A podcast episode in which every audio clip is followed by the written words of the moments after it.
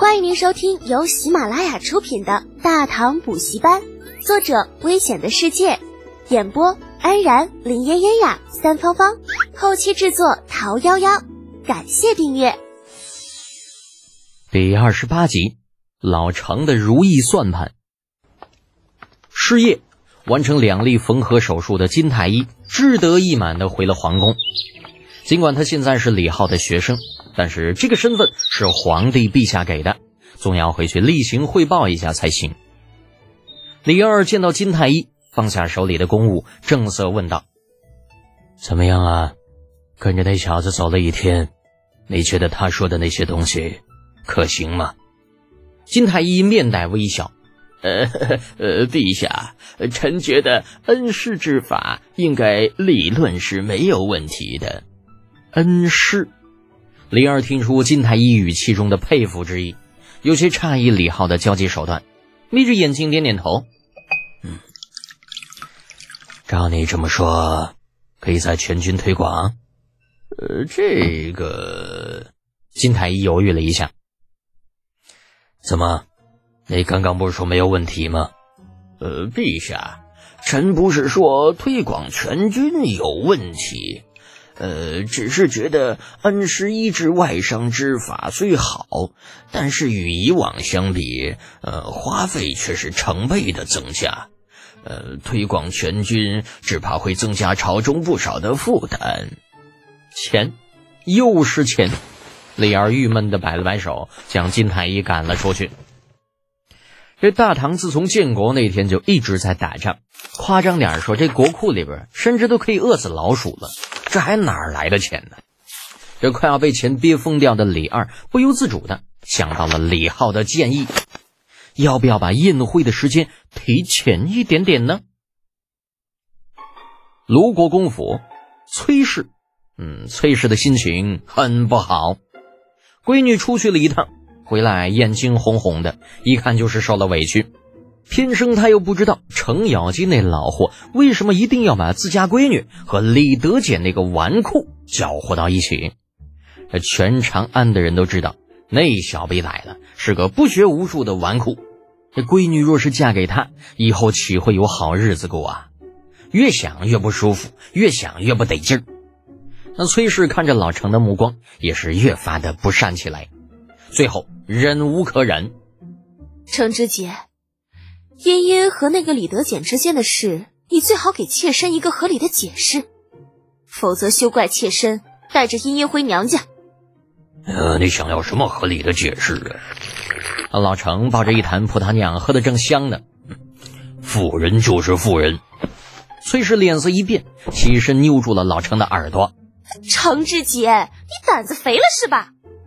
老程的英雄气概瞬间消失的无影无踪。哎呦，哎呦，夫人呐，夫人松手，你松手。崔氏冷着脸，手上继续用力。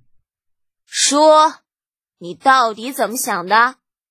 哎呀，你先松手。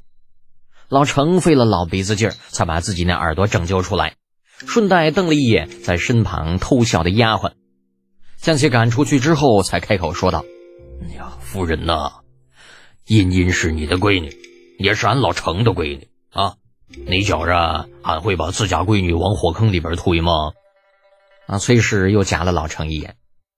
哼，你这老货，什么事干不出来？程咬金尴尬的揉着耳朵。嘿，呀，夫人呐，塞翁失马，焉知非福啊！你想想啊，李德俭那小混蛋，那虽然是个纨绔。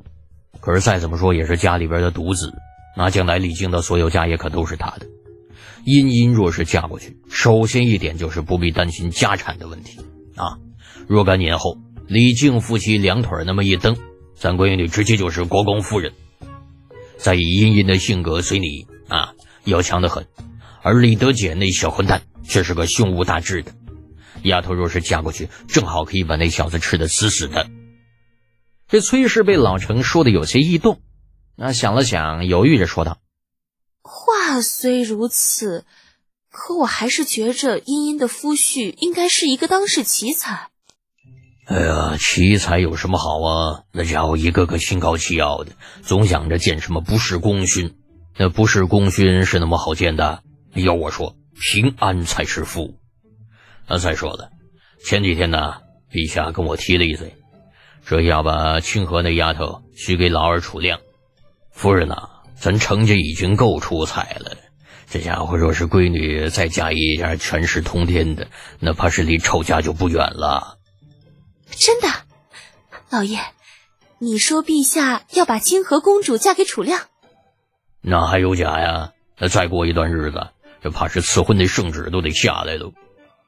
这崔氏也是大户人家出来的女子，自然清楚老程说的抄家并非虚言，忍不住叹道：“那照这么说，茵茵的婚事还真要好好考虑一下。李德简。”或许是个不错的人选。哼，现在你也同意了？那刚刚不还扯着老夫的耳朵要解释呢吗？老爷，刚刚妾身不是不知道陛下要赐婚的事吗？若是知道，岂会不支持你？说到底，崔氏虽然心疼闺女啊，但是潜意识里还是儿子重要些。一听说李二要把公主嫁给二儿子，那高兴的啥都不在乎了。再说了，闺女嫁给李德简还真没啥不好的。虽然那小子纨绔了一些，嗯，又不学无术，可是这样的人没有野心呐。再加上又救过皇上啊，有了这层关系，只要不惹出大祸，一辈子平安喜乐，那肯定是跑不了了。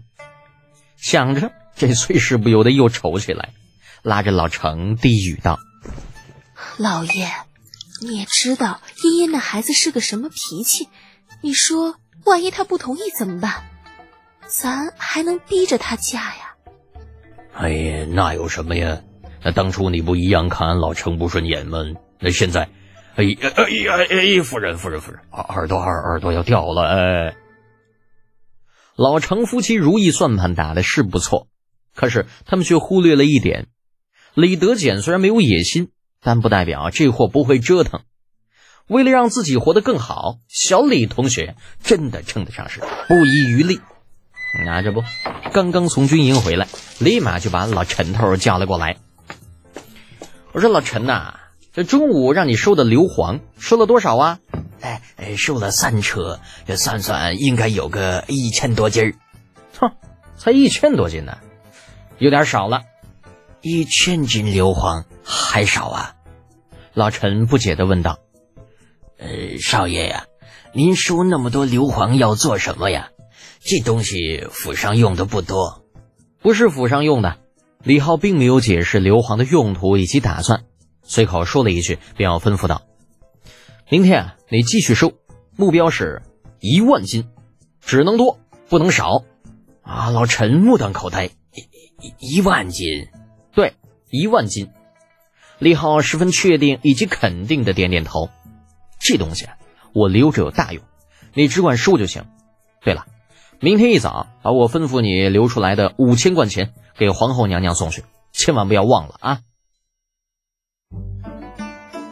听众朋友，本集已播讲完毕，请订阅专辑，下集精彩继续哦。